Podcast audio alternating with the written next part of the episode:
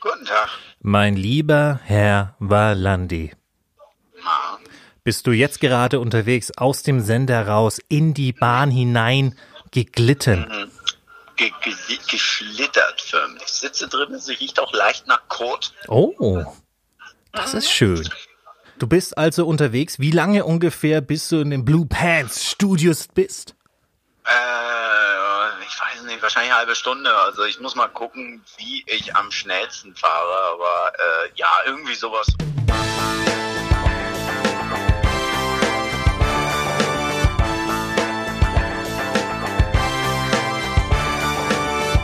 Das ist zwischen den Seilen heute mit Catchomania, der etwas andere Blick aufs Pro Wrestling, plus jede Menge Musik von Tobias Stich und dem Shaking Orchestra.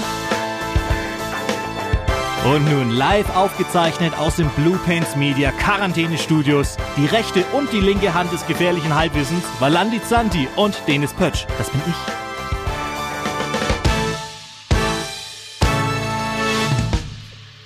Ja, Wahnsinn, dann haben wir es jetzt endlich geschafft. Du bist jetzt auch hier, mein lieber Herr Valandi. Hallo. Ich hätte mir eigentlich denken können, dass du das Telefonat aufzeichnest, oder? Ja. Ja. Ich, weißt du, das, jetzt ist das Problem. Ich behaupte ja immer, ich bin ein kreatives Köpfchen.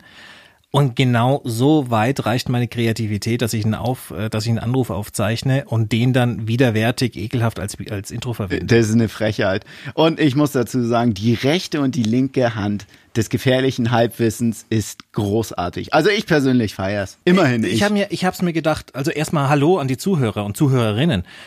Oder in der anderen Reihenfolge. Ich habe mir gedacht, warum gefährliches Halbwissen und warum zwischen den Seilen? Also zwischen den Seilen natürlich, klar, wir beschäftigen uns im Endeffekt mit Sportarten, die mit Seilen, Käfigen zu tun haben, aber auch alles, was da rum ist, Filme mit diesen Athleten und so weiter und so fort. Und warum die rechte und die linke Hand des gefährlichen Halbwissens? Erstens, ich habe eine rechte Hand, du hast eine verletzte linke Hand, da kommen wir auch gleich drü äh, drauf zu sprechen. Und gefährliches Halbwissen, wir haben ja immer so einen Bezug zu der Angelegenheit, aber jetzt mal Pro Wrestling zur Seite, nicht wirklich die Praxiserfahrung aus dem Bereich. Aber wir sind seit Jahren irgendwie involviert und deswegen dachte ich mir, das ist ein gefährliches Halbwissen und vielleicht lernen wir ja hier irgendetwas, während wir uns unterhalten über die Themen. Normalerweise müssten wir ja sagen, wir sind ja die äh, Hochexperten, aber es stimmt, wir haben ja in äh, jeder dieser Branchen in irgendeiner Art äh, Geld verdient und mehr oder weniger professionell gearbeitet. Äh, sei es das berühmte Catchen, Boxen, MMA und ähm, weiß ich nicht, leider nie Bullenreiten. Nie Bullenreiten. Ja, aber damit die Zuhörer und Zuhörerinnen jetzt auch mal einen Eindruck haben, wer sind wir überhaupt, haben wir ein paar kleine Biografien von uns vorbereitet. Viel Spaß dabei. Valandi Zanti, geboren in einem Land vor unserer Zeit, nämlich in Hamburg. Als erfahrener TV-Producer mit dem Aufgabenbereich der Konzeption und Produktion von Live-Sendungen ist Valandi bereits seit Jahren mit 1,67 Meter eine beachtliche Größe in der TV-Landschaft. Auch wenn Valandi die meiste Zeit hinter der Kamera verbringt, ist ihm das Auftreten vor Publikum nicht fremd. Bereits in jungen Jahren wurde er von der Schauspielerei gepackt und spielte in der fünften Klasse die hoch angesehene Rolle des Herkules in Herkules und der Stall des Augias. Hauptgrund hierbei war die Tatsache, dass Valandi Grieche war. Um weiteres Typecasting zu vermeiden, entschloss sich Valandi einen komplett anderen Weg zu gehen. Nach dem Gewinn der Siegerurkunde beim Geräteturnen mit der erforderlichen Mindestpunktzahl stand einer Karriere im Sportbroadcasting nichts mehr im Wege. Nach mehreren Gastspielen in verschiedenen Redaktionen und TV-Sendern fand Valandi seinen Platz bei Pro7 Max. Seither kommentiert Valandi jeden Samstag WWE SmackDown auf Pro7 Max. Dessen Senior Channel Manager Martin Stachel zu Valandi einst die Worte Du hast das perfekte Gesicht für Podcasts sagte. Frechheit. Der nächste bitte. Denis Pötsch. Geboren irgendwann im Sommer in der Bratwurststadt Nürnberg. Mit einer Größe von 1,92 Meter, der Frisur von Bruce Willis und dem modischen Accessoire Bart könnte Denis auch glatt als Real-Life-Superheld durchgehen. So oder so ähnlich wurde Denis bei seinem ersten Engagement im TV beschrieben. Der Erfolg blieb hierbei aus. Sieben Jahre lang, zwischen 2009 und 2016, trieb sich Denis in engen Hosen bekleidet in der Welt des Sports Entertainment herum. Dort lernte er erneut, dass Erfolg ein Spektrum ist. Nach einem kurzen Ausflug in den Bereich der Genuss- und Abenteuerreportagen wechselte er vom Ring vor die Kamera und vor allem hinter Mikrofone. Seine Wahl war das nicht. Als Moderator und Kommentator schlägt sich Denis bei unter anderem Run Fighting, den Kampfsport-Stiefkind der Pro7-Familie durch. Hier prägte er den Stil des Reaktionskommentators. Ein Begriff, mit dem er versucht, seine häufig zynisch und ironische Art zu rechtfertigen. Mit der Herausforderung, sich mit den Nachnamen Pötsch, ein Name wie Donnerhall oder das Geräusch, das ertönt, wenn ein Pferd in eine Pfütze ausrutschen würde, versucht Denis sich nun in der Unterhaltungsbranche endgültig zu etablieren. Viel Glück dabei, du Sacker. Dankeschön. Ah, hervorragend. So, jetzt haben wir mal einen kurzen Einblick geschaffen. Wer bist du, mein lieber Herr Valandi? Wer bin ich? Und was wir direkt sagen können, diese Gemeinsamkeit des äh, Pro-Wrestlings oder seriöser Catch oder Sports Entertainment, wie wir sie auch gerne nennen, wir nennen es sehr, sehr gerne so, die haben wir beide ja gemein. Wir haben uns übrigens auch überlegt zu dem heutigen Thema Catchomania. Was ist mit Catchomania gemeint, müssen wir natürlich erklären. Ja, und dafür haben wir auch was vorbereitet. Lieber Tobi, Mats ab. Pro Wrestling, aka Sports Entertainment oder auch wie meine Mutter immer sagte, das ist ein Geschmarren. Die Kunst einzuhauen, ohne ihn richtig zu hauen, manchmal aber richtig hauen zu müssen, damit auch der Letzte glaubt, dass er richtig gehauen wurde. Ein Mix aus Untoten, Riesen, jede Menge Muskeln, eingeölten Körpern, Geschrei, Athletik und natürlich auch literarischen Hochleistungen wie Woo! Well, let me tell you something, brother. Rest in peace. Zur Unterhaltung der Massen, Fans und Kritikern, die oft alles besser wissen. Ein Wellebad der Gefühle aus Vorfreude, Wut, Enttäuschung, Ekstase und häufig wieder Enttäuschung. Ein Spaß für die ganze Familie. Jetzt sind wir eigentlich auf einen gemeinsamen Nenner. Was ist überhaupt Pro Wrestling Sports Entertainment? Und ich habe direkt ein paar Fragen an dich und ich hoffe, es stört dich nicht, dass ich das jetzt hier direkt mit einem kleinen Interviewsegment beginne. Wir beide haben uns ja 2009 bei Alex Wrights erster Pro Wrestling Veranstaltung Genau. von New European Championship Wrestling kennengelernt. Ich war damals, ähm, ja, ich stand, ich war so ein bisschen der Main Act damals. Äh, Muss man so sagen, ja? ja, der, also ich sollte das Ding da tragen, stand dann auch in den letzten zwei Matches. Du warst der Kommentator zusammen mit einem anderen jungen Mann und wir beide haben uns zuvor nicht gekannt und hatten, glaube ich, auch nur einen Satz Kontakt im Ja. Flur, kurz bevor es losging. Ich, ich kann mich an den Satz nicht mehr erinnern, muss ich sagen. Ich weiß, dass ähm, mein Kollege da, Andreas Wilsdorf, Ja. ähm, wir waren beide zu spät. Wir haben auf dem Parkplatz gesucht, wie wir in die Halle kommen und dann kam man natürlich zu der ersten Besprechung direkt zu spät und du warst der Einzige, der halt in vernünftiger Garderobe da stand. Und du hast uns böse angeguckt, weil wir zu spät weil ihr zu spät war. Aber das lag, das lag daran, dass ich ja zwei Tage schon zuvor, ähm, ich habe den Ring in die Halle gebracht, ich habe das Ding mit aufgebaut, ich habe die Stühle mit aufgebaut. Ähm, ich habe so quasi ein bisschen Mädchen für alles gespielt und habe mich so ein bisschen um alles gekümmert und das habe ich auch gerne freiwillig gemacht. Aber dadurch haben sich natürlich der Rest der Jungs und Mädels immer mehr zurückgezogen, weil der Dennis macht ja schon. Und ich hatte damals so ein bisschen einen verkniffenen Blick auf das Ganze. Das heißt, wenn jemand schon nicht Hallo gesagt hat, wenn jemand schon nicht pünktlich war, war ich die, ich bin die zwei Jahre zuvor extrem erzogen worden in die Richtung, immer pünktlich zu sein. Man hat jeden mit Handschlag zu begrüßen. Und dadurch wirst du eigentlich wie so ein Kampfhund scharf gemacht. Und ihr kamt dann zu spät. Das hat mir natürlich sehr, sehr missfallen. Keiner von euch beiden, glaube ich, hat sich direkt vorgestellt. Das war schon der zweite Ale Strike. Alex hat uns vor, Alex hat gesagt, das sind übrigens die Kommentatoren. Ja. Äh, das, äh, und dann habe ich irgendwie ja trotzdem versucht, den, den ähm, Kontakt zu euch beiden herzustellen, mit dem Hintergrundwissen, meine Performance das erste Mal vor bezahltem Publikum. Ja, wohl nicht wirklich, aber zum ersten Mal in, in einer Halle, die über 500 Leute fasst. Und es ist ja äh, noch immer unverständlich, wie wir dieses Ding ausverkauft haben mit 550 Leuten. Es geht nicht. Es Es geht eigentlich eigentlich nicht. Nur Unbekannte da ja, gewesen. Nur ausschließlich Unbekannte. Keine Sau kannte uns. Äh, wir verkaufen das Ding auch aus, was extrem vielen der Kolleginnen und Kolleginnen den wirklich den Angstschweiß, die Poritze hat runterlaufen lassen. Und ich habe dann versucht, bei euch direkt zu etablieren, wer ich bin, in der Hoffnung, dass ihr mich im Kommentar gut ausschauen lässt. Und ich weiß noch, als Andreas sagte, ich werde dir dein bester Freund, das war für mich innerlich im Übrigen Strike 3, weil ich mochte diesen Direktkontakt nicht. Ich maure ein wenig. Aber es hat dann relativ, es hat dann wirklich noch relativ gut funktioniert. Also ihr beide habt mich ähm, besser am, am Mikrofon aussehen lassen, als ich tatsächlich im Ring agieren konnte. Wir haben ja uns auch entsprechend vorbereitet. Für uns war es ja wirklich so, mh, wir hatten ja beide bei der GSW gearbeitet gearbeitet. Vorher dachten wir, ja, okay, wir wissen zumindest, was wir machen müssen. Nur, dass wir halt zu spät kommen, weil wir den Eingang nicht finden, war uns auch ein bisschen unangenehm. Nur ähm, Andy ist halt auch so, verkauft nicht, dass es ihm unangenehm Ja. ist, sondern weiter mit Selbstsicherheit. Und, und wir dürfen da vielleicht nicht vergessen, also zu dem Zeitpunkt auch noch in gewissem Maße heute, aber vielleicht nicht mehr so stark, das war ja 2009. Das heißt, Alex Wright, der in der, in der Wrestling-Szene, auch in der deutschsprachigen, ja da einen extremen Namen noch hatte. Ich meine, sieben Jahre zuvor sprang der noch regelmäßig ähm, im, im, im Fernsehen rum, war mit der WCW unterwegs, ehemaliger Cruiserweight Champion, Tag Team Champion und so weiter und so fort. Also das war ja Name. Und den Vorteil hatten wir ja auch wirklich direkt auf der einen Seite, dass die Leute wussten, okay, den seine Jungs und Mädels sind vielleicht legit, ein Wort, das ich hasse wie Sau, aber Ja. trotzdem benutze. Die werden was können. Äh, Man muss ehrlich sein, sein Name hatte die Veranstaltung Ja. ausverkauft, in der Hoffnung, dass er dann kommt, was er ja auch gemacht hat mit einer grandiosen Promo, in dem er sich von Satz zu Satz hangelte und wir im Hintergrund standen und gelacht haben. Und ich weiß, dass Alex danach im Schweiße gebadet zurückkam. Ach, Das war schon, das war schon, das macht mich so nervös und ich schrie ihm entgegen, geile Rede, Chef. Und dann sah ich ihn auch nicht mehr für den Rest des Abends.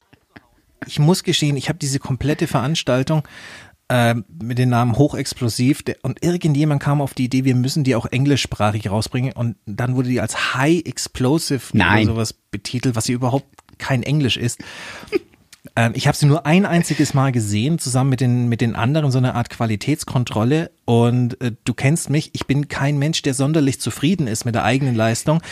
Und das spiegelt sich aber auch in der Leistung anderer Leute wieder. Also ich habe das Ding, ich bin ganz, ganz ehrlich gehasst. Ich war sehr, sehr froh an dem Abend, wie die Reaktionen waren, weil ich nicht damit gerechnet hatte. Aber an sich hatte ich das Ding gehasst. Also das war, das war echt schwer für mich anzuschauen. Wie ist es, wie, wie war das für dich oder wie ist es für dich, wenn du jetzt auf diese Zeit zurückguckst? Weil du warst ja da schon ein prägender Teil. Also im Endeffekt wusste ich erstmal nicht, was mich erwartet. Null, weil die, auch die Vorbereitung, Alex war ja voll in den Vorbereitungen für ein Event. Und wenn ich ihn angerufen habe und gesagt, Alex, wo, worum geht's eigentlich genau? Was sollen wir, wa- was sollen wir overbringen? Geht's um die einzelnen Charaktere?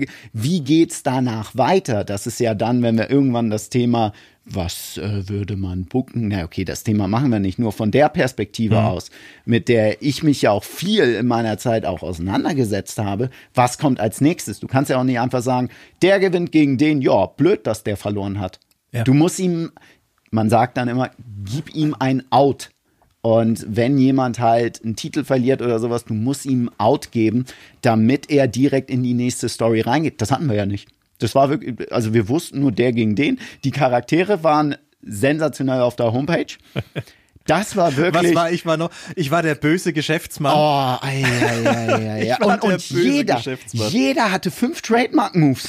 Ja. Und alle deutsch benannt. Ich hatte ein, ich, ich, ich weiß nicht mehr, welche, welche Name, welche Aktion war. Ich kann es dir nicht mehr sagen. Aber ich wusste, einer hieß Börsencrash.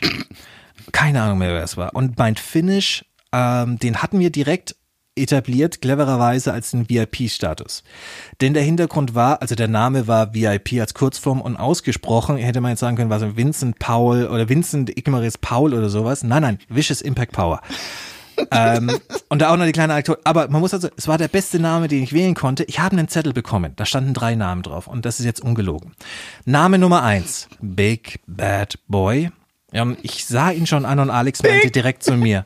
Und ich liebe Alex. Alex ist wirklich ein guter Kumpel von mir heute noch, auch wenn wir wenig Kontakt haben. Und Alex schaut mich an und sagt, da musst du keine Angst haben mit dem Namen Boy.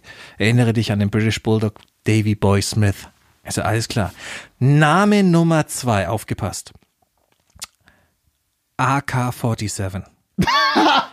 Entschuldigung. Und AK-47 wäre gewesen ein Kriegsveteran, der, wenn die Glocke erläutet, durchdreht. Hintergrund dazu, ich war zu dem Zeitpunkt noch Soldat. Zeitsoldat. Ich fand das als so ein bisschen ungünstig, auf einmal einen Veteranen zu, zu performen, der durchdreht und Leute killt. Das war ja immer das, das, das Ziel wäre gewesen am Ende, du killst die Leute regelrecht. Also okay, das machen wir weg. Und der dritte Name war dann VIP ohne was es ausgesprochen heißt. Er hat mir dann einen weiteren Zettel so langsam drüber geschoben, wie diesen schlechten Filmen, in denen dann dieses Gehaltangebot ist. Und ich schaue rein, er ist ausgeschrieben. Vicious Impact Power, Vicious, falsch geschrieben.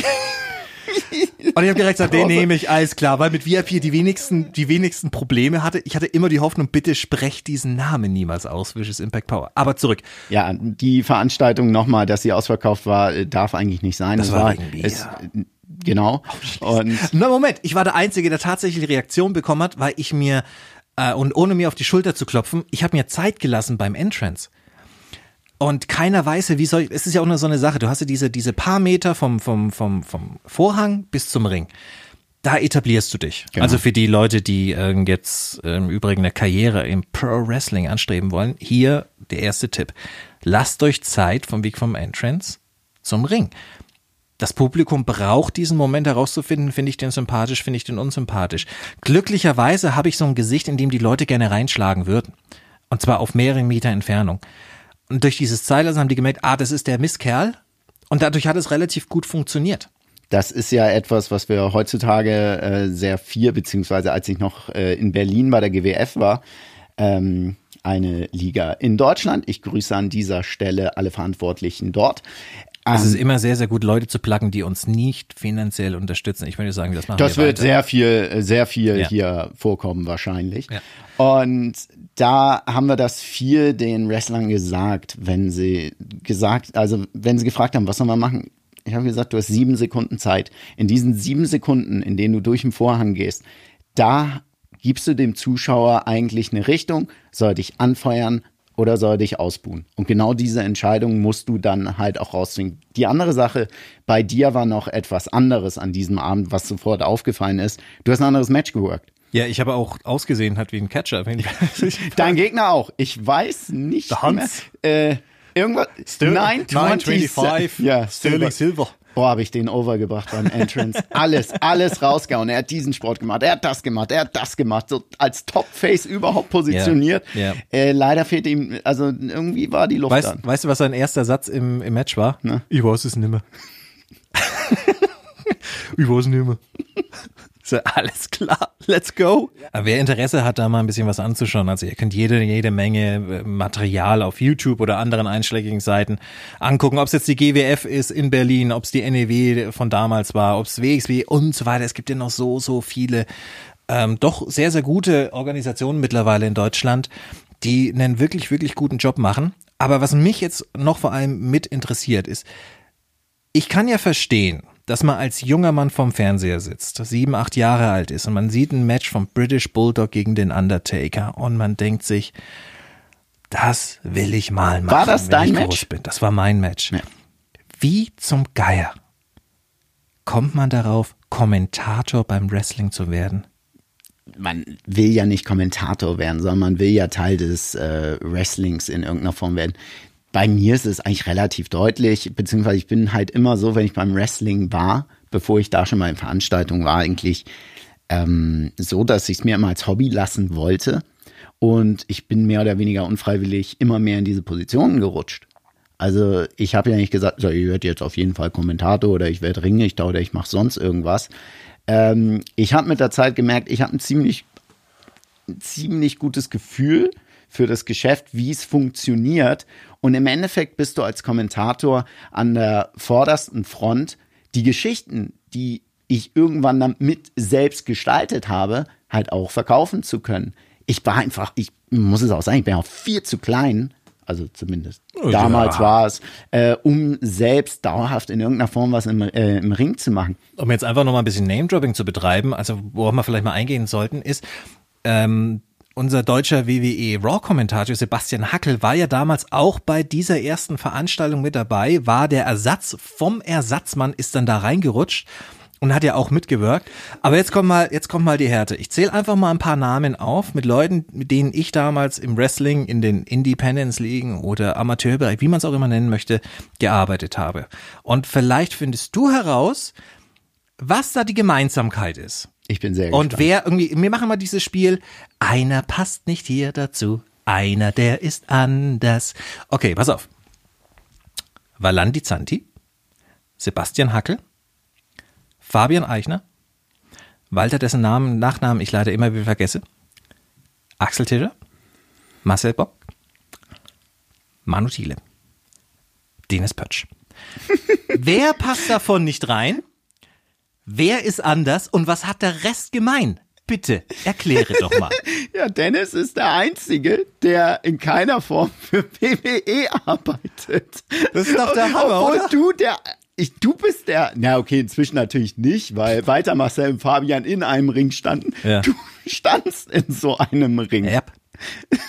Ich bin, der, ich bin, das ist, das ist schon ein bisschen, ist ein bisschen hart für einen. Also auch erstens, ich freue mich ja, ich freue mich ja wirklich für die Leute. Das, man kann mir viel nachsagen, unter anderem, dass ich neidisch und eifersüchtig bin, aber ich kann mich auch für andere Leute freuen. Er hat sich sehr gefreut für mich. Ich bin der Einzige dieser ganzen Clique, der es nicht in irgendeiner Weise zur WWE geschafft hat. Ich habe höchstwahrscheinlich auch alle Chancen bei der WWE als deutscher Kommentator versaut, als ich damals angefangen habe, Impact Wrestling zu kommentieren. Wobei, das ist ja äh, zu einer Phase gewesen, wo Impact ja jetzt wirklich, wo man sagt, komm, bitte bleibt immerhin noch da, damit ihr da seid. Und Impact macht ein gutes Produkt. Das muss man auch mal ganz ehrlich sagen, seitdem Don Callis da ist, Hm. hat alles äh, Hand und Fuß, nur leider auf Flamme. Du hast mit den Kanadiern öfter Hm. gesprochen. Das war eine tolle Zeit. Das war ein Jahr meines Lebens, bei dem ich deswegen überhaupt nicht in Depression verfallen bin. Das war toll. Wie zum Geier. Hast du es damals zur WWE geschafft? Furchtbar. Also ich mache das jetzt nicht als vor, das kam jetzt ein bisschen vorwurfsvoll rüber und ich meine, ich gönn's dir halt auch überhaupt nicht, weil ich denke, ich habe es mehr verdient. Aber wie, wie nochmal hast du so? Es war so für mich, warte mal, wie, wie ich es verstanden habe. Wir haben, wir haben äh, die NEW, also wir haben generell das, das, das Wrestling eigentlich miteinander mehr oder weniger verlassen. Du hast mich dann Ja. noch mal kurz zurückgeholt. Ich habe dann in Berlin noch mit dir äh, noch mal ein bisschen gearbeitet. Äh, aber wir haben zeitgleich irgendwie so diese deutsche Szene, das, das war durch. Also Ja. bei mir, es war einfach, ich, das war durch. Das war durch, das Thema. Und dann hieß es, auch bei dir in solchen Nebensa Nebensatz, absoluter Nebensatz, ja, du machst jetzt NXT für Pro7 Fun. Absoluter Nebensatz. Und das war für mich, das war für mich rela so relativ normal, nachdem ja schon Basti ähm, über Eurosport und dann auch, ich glaube, Tele5 damals und äh, äh, dann natürlich bei Pro7 Max, Pro7, die, der, der Sender, der nichts falsch Der macht machen nichts falsch. Keiner. Ähm, wir sind sehr, sehr glücklich übrigens da. Hallo. Hallo Hi. Pro7. Wir sind Ein sehr, sehr Gruß stolz. an Starwatch Ja. und Fire Original. Ja. Ähm, es war also relativ, ja klar, natürlich. Also, logisch, dass es da die Leute hinschaffen. Aber es war bei dir durch so einen Nebensatz und da, da war das Thema auch durch. Du magst jetzt Pro, du magst jetzt NXT. Okay. Na gut, soll ich jetzt an der Decke irgendwie tanzen? Nein, aber das war damit auch, ja, ja, ist halt so, whatever. Und äh, keine Frage, also auch keine Möglichkeit der Fragestellung, wie hat das jetzt funktioniert und warum, weshalb? Äh, wo muss ich da hin, damit ich das auch machen kann? Man muss noch mal dazu sagen, meine Meinung zu deutschen Kommentatoren, die war ja damals alles andere als, wie soll ich sagen? Ich glaube, innerlich habe ich mir gedacht, ihr seid so nützlich wie ein eingeölter Türknauf. Den kann ich ja auch nicht, also überhaupt nicht nützlich. Ich hatte keine gute Meinung, nicht weil, Ja, weil ich die als schlecht empfand, sondern ich hatte es nicht verstanden bei einem Produkt, bei dem ja das, das dieses Feeling verkaufen vor Ort so wichtig ist, Leute in einem anderen Land in der Tonkabine sitzen zu haben, die mir das dann erzählen, was die Amerikaner erzählen. Ich habe das als komisch empfunden. Und Jahre später habe ich dann damit auch mein Geld verdient. Ja, nicht wahr? Man muss aufpassen. Man muss wirklich Ja, es aufpassen. ist ja die Verbindung zum ähm, Zuschauer hierzulande und das ist halt der Bezugspunkt. Kannst du nicht auf Englisch machen oder mit irgendwelchen Geschichten. Also vor wem hast du dich jetzt ausgezogen, damit du den Job bekommen Ich hast? glaube, Thomas wenn ich das gemacht hätte, wäre es nicht. Ja, aber du hast ja das Witzige gesagt, ich war ja raus. Ich, ich, äh, für mich war dann irgendwann die Geschichte eigentlich vorbei und ich war raus. Du warst, du hattest noch ein paar Veranstaltungen, weiß ich noch, danach Mhm. gemacht und die Telefonate danach mit dir, die waren, du warst down. Du Ich war warst, durch mit dem Thema. Bei mir war das aber auch so, ich hatte ja dann ähm, die, die, die WWE-Geschichte. Und ähm, jetzt ohne mich selbst zu loben, aber ich, ich konnte arbeiten. Ich konnte ja im Ring arbeiten und konnte den WWE-Stil vor allem arbeiten. Vielleicht können wir, können wir es jetzt mal aufklären. Was kam denn bei raus? Du warst beim Tryout. Ja. Du hast ein positives Urteil ja auch bekommen. Ja, nicht nur das, ich habe ja die Vertrag, den Vertrags, den Vertragsangebot zu dem, dem Moment bekommen schon. Ja. Und was mich dann aber wirklich, ähm, warum ich dann das Thema beendet habe für mich innerlich eigentlich, war folgendes Szenario. Okay, ich mache meinen Tryout, auch natürlich da wieder nicht, nicht zufrieden. Nie zufrieden sein. Das ist meine, meine große Krankheit. Alle anderen meinen, also das war gut. Ich sage, na, das war nicht gut. Der Chef für Nachwuchs und Produktion, ich habe den Namen leider vergessen, aber es sei mir auch ähm, verziehen, ist auch nicht so wichtig. kommt auf mich zu und sagt, hey, ähm, das hat uns allen sehr, sehr gut gefallen, was du da gemacht hast. Ja, danke, Sir, danke, Sir, danke, Sir. Ähm, zu dem Zeitpunkt war ich denen ein bisschen leicht. Das muss man Hintergrund dazu sagen, zwei Wochen nicht trainiert, viel im Wald gewesen, Bundeswehr immer noch nichts gegessen. Ähm, normalerweise lief ich beim Wrestling immer so zwischen 108 und 110 rum, an dem Tag glaube ich mit 104. Also das heißt, ich war schon ziemlich ausgedörrt. Ähm, immer ja, ich bin momentan das und das, die Gründe aufgezeigt, hab natürlich gewusst, das Soldat sein bei dem Ami, ha, das zieht wie Sau. Und ähm, er kam dann mit dem Satz, ja, wir können es nicht zulassen, dass unsere Heels, also die Bösen, kleiner ausschauen als unsere Babyfaces, die Guten. Weißt du, was wir jetzt machen? Wir nehmen dich unter Vertrag, wir nehmen dich mit, du baust bei uns Gewicht auf. Wir schütteln uns die Hand. Innerlich bei mir, das Feuerwerk geht los. Er holt kurz Luft und ich wusste genau, jetzt passiert was. Wir machen das nicht mehr. Ganz vergessen. Damit war das Thema durch. Damit war das Thema durch. Es hieß dann noch, bau ein bisschen Gewicht auf, weil wir nächstes Jahr, also ein paar Monate später, sind wir in Manchester, wir machen Raw, wir geben dir Raw live Tryout in der Show. Weil wir glauben an dich, Junge, du kannst arbeiten, das finden wir gut, bau einfach ein paar Kilo auf. Weißt du was? Ist auch nicht schlimm, wenn du echt was mopsig wirst. Also werd einfach nur schwerer. Ja, werd einfach nur schwerer. Der Anruf kam dann nie wieder für das es gab dann nochmal so ein kleines Tingeltangel fürs Performance Center, das dann auch endete in, in, mit dem Satz, wir haben 39 Leute, die sehen eins zu eins aus wie du. Und damit war das Thema Wrestling für mich gegessen. Aber ich hatte ja noch diese gewisse Verpflichtung mit Alex und ich war dann auch nochmal in Italien und ich war dann nochmal in Kiel, war nochmal in Österreich und so weiter. Das habe ich dann nochmal zu Ende gemacht. Aber zu sagen, ich wäre motiviert gewesen, ähm, wäre alles andere als wahr. Ich meine, die Anrufe, du hast es gesagt, also ich habe mich ja nur noch ausgekotzt über das Thema. Es war, ich war durch. Ja. Es war vorbei. Es war, äh, das Thema war durch. Es war für mich genauso durch. Und ja, Frankreich hast du auch noch, glaube ich, zu der Zeit einmal gemacht. Oh, Himmel, Herrgott, ja.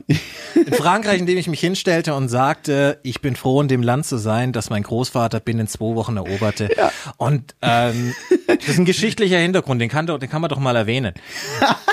Und ähm, ich hatte ja die Aufgabe, es hieß, ich soll das Publikum wild machen. Der Veranstalter hatte aber nicht damit gerechnet, dass das Publikum so wild werden würde. Wir mussten ja dann äh, mit ein paar Sicherheitsleuten wurden wir mit raus, also die, wir haben da so eine Scheiße gebildet bekommen, damit wir zu unserem äh, VW Golf rennen konnten und sind dann losgefahren. Diese ganze Veranstaltung stand übrigens unter einem bösen Omen, weil wir sind nach Frankreich reingefahren. Und das war der Teil Frankreichs, der damals wirklich äh, von den Nazis ja besetzt wurde. Das heißt, du hast teilweise in den Steinen ja noch den, den Adler gesehen. Und wir hielten an einer Ampel, und das ist nicht gelogen wir hielten an einer Ampel und ich schaue nach rechts und ich sage noch, ah, guck mal, das Auto sieht aus wie von einem Leichenbestatter. Und in dem Moment, wir schauen alle rüber und in dem Moment ziehen sie so eine Leiche aus einem Haus raus und wir wussten, der Tag wird nicht gut. Und dann, der Dennis haut natürlich noch einen raus und es hat dann für den Rest der Jungs, ich glaube, anderthalb Jahre gedauert, bis sie wieder nach Frankreich eingeladen wurden. Das heißt, ich habe nicht nur mich äh, torpediert, sondern auch noch den Rest der Kollegen. Und dafür, you're welcome. Ja, äh, bis dann äh, ich dich angerufen habe und du einmal in Berlin zu Besuch Moment, warst. ich war schon raus. Ich war schon komplett ja. raus und ich war glücklich, dass ich raus war. Und ich musste das nicht mehr machen. Ich war komplett, ich bin mit einem Mittelfinger, mit dem erhobenen Mittelfinger raus. Hab nochmal die Hütte abgerissen. Ich kann arbeiten. Ich habe die Hütte abgerissen. Ich bin raus. Ich sag, das Thema ist durch für mich. Ich habe alles abgelehnt, was kam. Alles. Und da war lukrativer Mist dabei. Ich habe alles abgelehnt. Und wir beide telefonieren und ich sag, ich bin zufällig übrigens an dem Wochenende in Berlin mit einem Freund unterwegs und du sagst was? Ich sag, wir könnten dich gebrauchen, um jemanden overzubringen. Wir brauchen dich auch nur sechs Monate. Und äh, ja. Moment, da, du hast mir nicht gesagt sechs Monate. Du, ich bin. Also ich, ich hatte sechs Monate schon ich im Kopf. Ich habe einen Podcast mit euch gemacht, in dem wir über irgendwas geredet haben ähm, Knockout der deutsche Wrestling Talk. Ich weiß nicht mehr, um was es ging. Aber Schon wieder der nächste Plug. Ja. Den machen wir nicht mehr, leider. Oh, so. so. ein Ärger. Oh, dafür machen, wir, Millionen dafür machen wir jetzt die rechte und die linke Hand des gefährlichen Halbwissens zwischen den Seilen. Zwischen den Seilen. Ähm, was machen die Millionen Zuhörer, die jetzt nicht Milliarden. mehr dieses, Milliarden, ja, dieses Milliarden. Kunstwerk hören können? Die sind alle hier. Sind das, ist das die selbst, sind das die Selbstmordraten in Berlin? Sind, seid ihr dafür verantwortlich? Himmel. Ähm, du hast mir nicht, du Misskerl hast mir nicht gesagt, dass es irgendwie länger dauern würde. Du, Pastat, hast mir folgendes Szenario gesagt. Du setzt dich bei der Veranstaltung in die erste Reihe. Genau. Und das war's. Genau. Ich musste ja nicht alle Details. Dann kam einer mitten in der Veranstaltung, kam einer von euren Lurchis auf mich zu und hat gesagt, Herr Pötsch, das fand ich ja schon sehr verwirrend. Können Sie bitte auf Ihr Handy schauen? Auf meinem Handy ist eine Nachricht von dir, Missgeburt. Du fragst, ist es okay, wenn wir einen Stare-Down mit dir und ich weiß nicht mehr Ivan, machen, Ivan, Ivan Kiew, machen? Kiew fast. Aber. Und ich sag, und ich schau rüber und so, ja, ja, ist okay, können wir machen. Ivan hat's dann nicht gemacht. Ja, Ich, es kam die nächste Nachricht. Können wir das mit Erkan machen? Ich so, ja, okay, können wir machen. Ich weiß nicht, was ihr Erkan gesagt habt, aber plötzlich hat er angefangen, mit mir Ringelei zu machen und wir fangen an, uns zu prügeln. Die Sicherheitskräfte müssen uns trennen. und wir haben alle lustig. Und ich war heiß. Ich wollte, ich, ich war, Das war ready, wirklich am ready to go. Ein Kumpel von mir, der mit dabei war, Grüße an Ben, hat äh, Erkans Familie übrigens abgeschottet von mir. Ben ist ein großer Kerl, die Leute weggeschubbt, weil ich ready to go. Und dann kommt irgend, kommt du und und und Ingo, Ingo. auf mich zu. Und ja, hat doch super funktioniert. Und auf einmal war ich sechs Monate an euch gebunden, ihr Schweine. Mir haben zu dem Zeitpunkt nicht mal mehr die Klamotten gepasst, weil ich irgendwie fünf Kilo abgenommen hatte. Ihr Miss... Ernsthaft. Ich hatte das im Kommentar, Ingo und ich hatten ja diese Veranstaltung kommentiert. Wir waren wahrscheinlich so fünf Meter hinter dir und Ivan sollte halt diesen Staredown machen, nachdem er sein Match äh, gewonnen hatte. Ja.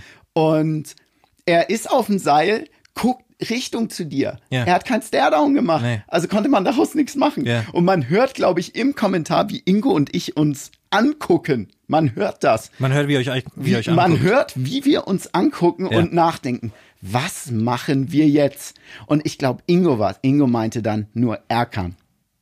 Also wir hatten dann Mikros aus. Er guckt mich an, sagt Erkan, ich wusste, was er meint. Alles klar. Und dann fehlte Ingo ein paar Minuten im Kommentar, um jetzt mal die andere Seite zu beschreiben. Ist dann Backstage gelaufen, hat das Erkan gesagt ich so, und ist dann nochmal zu Ahmed, zu Ahmed Scher, Ahmed und Mike Scher, die beiden Promoter, und dann wieder zurück zu mir, setzt das Mikro auf, während ich irgendein Play-by-Play äh, Move-Calling mache, nickt er mir zu, ich hole das Handy raus, während Ingo übernimmt, schreibe ich dir eine Nachricht, die du gerade gesagt hast. Und dann dachte ich nur so, oh, Erkan und Dennis. Naja, das wird schon klappen. Dann ist Erkan, wie gesagt, Erkan äh, Sulkani kennt man vielleicht durch Four Blocks, also Ja. im, also Four Blocks, muss man schon sagen, sehr ja, großartige läuft Serie. auf TNT-Drama. Genau das. Ich, Ja. Jetzt haben wir schon wieder alles geplagt, außer den Leuten, die uns bezahlen. Ich sag dir, wie es ist. Ich nutze jeden Namen, der mir als Steigbügel zum Erfolg nützlich sein könnte. Deswegen bist du im Übrigen auch du hier. Ich könnte das Ding auch allein schmeißen, aber du bist A, Star Power, Natürlich. B, Sex Appeal. Ja, Die weder noch. Leute tropfen, egal welches Geschlecht, wenn die deine Stimme hören. Wollten wir nicht über WrestleMania wen, eigentlich wen hast du, wen hast du mit der Hand befriedigt, um jetzt diesen NXT-Job zu bekommen damals? Das war ganz einfach. Basti hat mich angerufen, willst du es machen? Und ich, ja, ich komme rüber. Dann habe ich in Berlin, damals in Berlin gearbeitet, habe in der Redaktion gesagt, ähm, ich glaube, er hat mich auf den Dienstag angerufen und Donnerstag würde kommentiert werden. Und ich habe gesagt, ich kann Donnerstag nicht hier sein. Und mein, äh, ja, mein, mein Kumpel war der Chefredakteur, Volandi. Gut, War das, war das, der, Fliegen. war das 2014? War das, als ich diese schreckliche, dieses schreckliche Magazin gemacht habe? Nee, 2015. Das schreckliche Magazin, das ist äh, das berühmte Columbus. Nein, nein, nein, nein, nein. Ach so, darf ich nicht sagen. Der zweimal bessere RTL. Ja, Ja, ja. ja, ja. Ah, War, das war vor, war was davor? Nee, das, nee, das war danach. Achso, okay. Ja. Okay, also du bist Dann bin ich hin, plötzlich war ich da. da gab's den Job, du hast es gemacht und bist ja dann von NXT. Ähm, Carsten Schäfer hat das unter, hat äh, den Kommentatorenstuhl geräumt. Mo Moment, also NXT ist ProSieben und bei NX, äh, auf ProSieben haben Genau. Sebastian und Holger kommentiert. Wo Und war da, ah, das, das war dann, stimmt, damals genau, waren, Tele 5 äh, ist was an, äh, ist ein das war Sender. auf, auf anderen Genau, Sendern. das, okay. war, das war was anderes. Und dann kam die ganze Geschichte auf Pro7 Max, beide Shows. Irgendwann hat Carsten äh, Schäfer, ähm, die Stimme, mit der wir, glaube ich, alle aufgewachsen sind, Grüße, falls ihr es hören sollte, ganz, ganz großer Fan. Wir, ich freue mich schon mal darauf, mich zum sechsten Mal bei dir vorzustellen, Carsten. Ähm, hat seinen Stuhl geräumt. Wieso musst du dich denn immer aufs Neue vorstellen? Weil ich, ich bin, ich fall nicht auf. Fällst nicht auf mit deinen über ver- 1,90, Man ne? vergisst mich Ja. sehr, sehr schnell. Natürlich. Dann hast du diesen Platz bekommen und jetzt bist du der, ich, ich sag wie es ist, du bist der blaue Brand, du bist Mr. SmackDown. Ich habe sogar meinen Verband im Blau und ich Ja. wusste nicht, dass ich sah. Und du kommst ja heute, also bist gerade vom Kommentieren und jetzt haben wir nämlich die Überleitung zum eigenen Thema, die Road zu WrestleMania. es ist ja sensationell. Ich hätte so viel. Catchomania haben wir es genannt, damit wir in keine Spirenzchen kommen, weil Natürlich. ich habe gehört, die verklagen gerne.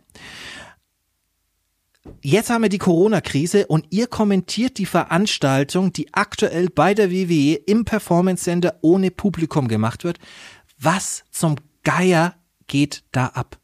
Naja, die Veranstaltungen finden natürlich weiterhin statt. Also Raw, SmackDown, NXT, Tour 5 Live. Und ja, die werden im Performance Center aufgezeichnet. Aber das ist die aktuelle Situation. Also, wir sind kurz vor WrestleMania und das ist wirklich, es gibt keine höher produzierte Sport- oder Unterhaltungsveranstaltung auf der Welt. Also WrestleMania ist diese Königsklasse und jetzt haben wir diese Situation. Dieser Event läuft auf leer. Zwei Tage jetzt allerdings, aber keine Sau, die vor Ort sein wird oder eine begrenzte Anzahl. Und wir haben, ich habe das immer für mich so gehabt kein Publikum im Training und so weiter. Natürlich studierst du die Matches im Regelfall nicht ein, aber du musst dir gewisse Bewegungsdurchgänge. Im, im Endeffekt dieses Wrestling-Training oder wie werde ich Wrestler ist nicht viel anders, als wenn ich Ringen lernen würde, Judo lernen würde, Jiu-Jitsu lernen würde, Boxen lernen würde. Die Wiederholung prägt dich einfach. Ja. Du musst es häufig machen. Beim Wrestling haben wir die große Problematik allerdings, du arbeitest über Emotionen hinweg. das ist jetzt die Frage Ja. an dich als Worker. Wie ist es anders? Ich habe es für mich immer so empfunden, dass wenn keiner da war, bin ich drei Gänge zurück. Tatsächlich. Ähm, ich kann das, ich bin da nicht gut. Das ist aber genauso, wenn wir ähm, Probeaufnahmen machen oder stell dich mal hin und das heißt, mach mal. Ich bin Mensch, ich brauche direkt Feedback. Deswegen ist mir auch wichtig, dass irgendeiner im Raum ist, wenn ich einen Blödsinn mache oder dass eine Kamera in meinem Gesicht ist, weil ich mir dann vorstellen kann, na, hier ist Feedback vorhanden. Und so habe ich auch im Ring immer gearbeitet. Also ich brauchte das, um meine Pausen zu bestimmen, um nicht einfach durch die Bewegungen zu gehen, um einfach zu wissen, woran bin ich gerade. Und das hat für mich immer gut funktioniert. Wenn ich jetzt bei euch mal einschalte, was ich natürlich immer mache, jeden Samstag um 22 jeden Uhr Samstag auf Pro7 Max. und jeden Mittwoch Und jeden Mittwoch ab 22 Uhr auf Pro7 Max, meine Damen Ich und schaue Herren. mir das alles an. Ja. Eigentlich schaue ich nur das und ich bin ganz ehrlich, ich zeichne das auch auf und die Werbung zweimal, weil da ist die Kohle dahin. Genau. Es ist ein seltsames, Haben wir eigentlich auch Werbung hier? Ja, natürlich, nur jetzt nicht. Ach so. Share ist 70-30. Ähm, für mich ist es komisch. Und wenn ich es mir anschaue, sieht es noch seltsamer aus. Es ist seltsam. Die Sache ist natürlich, erstmal, du hast immer die großen Hallen, beziehungsweise die Hallen, in denen halt auch Publikum das drin ist. Performance Center ist auch nicht gerade klein, wo sie gerade drin Ja. stehen. Nur die Sache ist halt, wenn du gewohnt bist, eine große Halle zu sehen, Ja. jetzt hast du das Performance Center, es wirkt erstmal klein. Und am an und was machst du? Das ist dieses typische. Du hast die WWE-Produktion, die da haben wir drüber mal gesprochen. Die ist fast schon zu gut. Ja. Die ist, die ist so sauber, so eine sauber, großartige. Da kommt ja, das ist ja mein Job. Das hast du wunderschön in dieser Klasse Biografie gesagt. Mein Job ist ja Producer und Produ Producer beim Wrestling wird ein bisschen als was anderes bezeichnet. Das ist ja eigentlich der Agent. Nur ein Producer im Fernsehen, ne, das gerade meine Aufgabe ist Live-Producer. Und wenn ich so eine Halle sehe, ist für mich, beziehungsweise WWE hat einen Standard, hat eine Halle, so ist es immer ausgeleuchtet, egal ob groß oder klein, die Halle mit Bühne, so sieht das aus. Ja, und ein Teil dieser Bühne ist ja das Publikum, sind die Fans, die mit drin sitzen. Das heißt, du kannst nach oben und nach unten skalieren. Nur wenn skalieren dieser typische, eigentlich dieser traurige BWL-Ausdruck, den alle BWL-Absolventen, die, glaube ich, nach der großen Finanzkrise 2008 dann rausgekommen sind, benutzen. Wer zum Teufel denkst du eigentlich, dass du bist? Oh, ich bin der Valandi Zanti. Ich benutze Worte wie skalieren, Benutzt doch Producer. jeder. Skalieren ist so ein omnipräsenter Begriff tatsächlich. Omnipräsent. Wow, wow, wow. Du hättest auch sagen können, viele Leute benutzen ihn. Menschen wie ich fühlen sich jetzt dumm. Valandi Zanti. Wenn das überhaupt dein Name ist. Ein Teil, ja. Wie wird der Nachname nochmal ausgesprochen von dir? Zantiridis, Himmel, Herrgott. nicht wahr? Himmel, Herrgott. Es haben sich Leute schon den Kiefer gebrochen, um diesen Nachnamen auszusprechen. So, und jetzt kommt Performance Center. Ja. Das, um den Gedanken kurz äh, zu Ende zu spinnen. Du bist dann da und du hast eine andere Kulisse, ein anderes Set, ein anderes Fernsehset. Und diese Zuschauerreihen, die du bei den ersten Veranstaltungen gesehen hast, ist ein Teil der Bühne, wenn wir auch einfach vom Fernsehen einfach kommen, musst dir was anderes überlegen. Deswegen sieht es jetzt halt auch entsprechend anders aus. Und wo waren wir jetzt eigentlich stehen geblieben? Ich habe mich ein bisschen mit Fabian unterhalten. Fabian Eichner, der jetzt sehr, sehr, sehr erfolgreich ähm, NXT und NXT UK ähm, mal von links nach rechts prügelt. Aktuell die Situation, also sie sind relativ tiefenentspannt, muss man sagen, mhm. aber es ändert sich ja da auch was in, im Fünf-Minuten-Takt. Also das ist, es ist eine brutal spannende Situation, die sich da jetzt gerade gibt. Ich kann mir ehrlich gesagt nicht vorstellen, wie A, WrestleMania ohne Publikum laufen kann und B, ich, ich, ich kann es immer nur aus meiner Warte aussehen. Also meine Performance würde erheblich darunter leiden, wenn ich kein Publikum habe. Ja, also vor kleinen Zuschauern kannst du, es ist halt eine besondere. Du bist ein kleiner Zuschauer. Bam, bam! Entschuldigung. Frechheit. Sorry. Es allerdings war, allerdings war, muss man dazu sagen. Durch? Ich weiß nicht, haben wir irgendwie noch was? Wir haben ja äh, das Thema drumherum jetzt. Wir haben ausführlich über wir uns gesprochen. Äh, ein bisschen zu ausführlich wahrscheinlich, oder? Nein, nein, nein also nein, von daher. Also ich sag, wie es ist. Ich, ich bin der Star hier. Und, äh, und der größere. Ich, und der größere. Yeah. Und äh, da trage ich natürlich auch dieses Format so, wie ich das für richtig halte. Du bist, ich sag's dir nochmal, du bist die Star Power und der Sex Appeal. Natürlich. Wen hast du nochmal verliziert, dass du den Job bekommen hast? Sag's mir nochmal bitte. du dreckiges kleines Luder. Aber alles klar, ich würde sagen, wir testen jetzt mal deine Pro Wrestling Creativity und dein Wissen. Auf geht's mit fünf Fragen. Crank up the volume.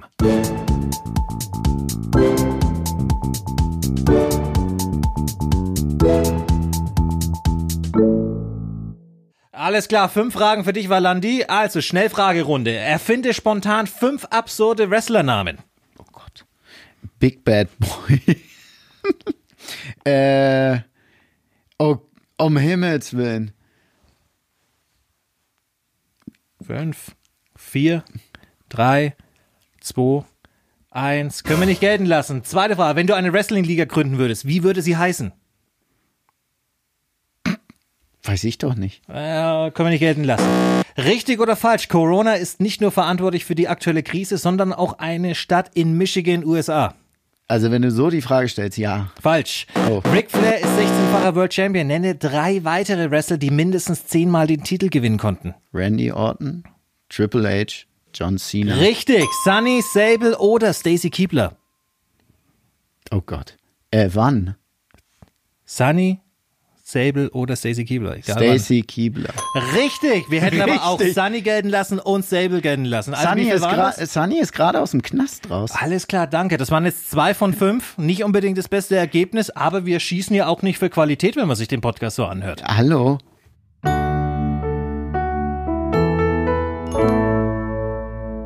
Was haben wir heute gelernt? Wir haben gelernt, dass ich in keinster Weise verbittert bin, dass ich es als einziger in unserer Clique nicht zur WWE geschafft habe.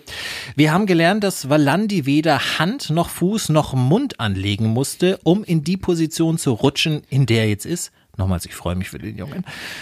Und wir haben auch gelernt, dass sich der seriöse Catch etwas seltsam anfühlt, wenn kein Publikum dort ist. Wir geben der ganzen Sache aber eine Chance und freuen uns auf das Kommende. Und mit diesen Worten verabschiede ich mich schon mal und sage, mein lieber Herr Valandi, bring uns nach Hause.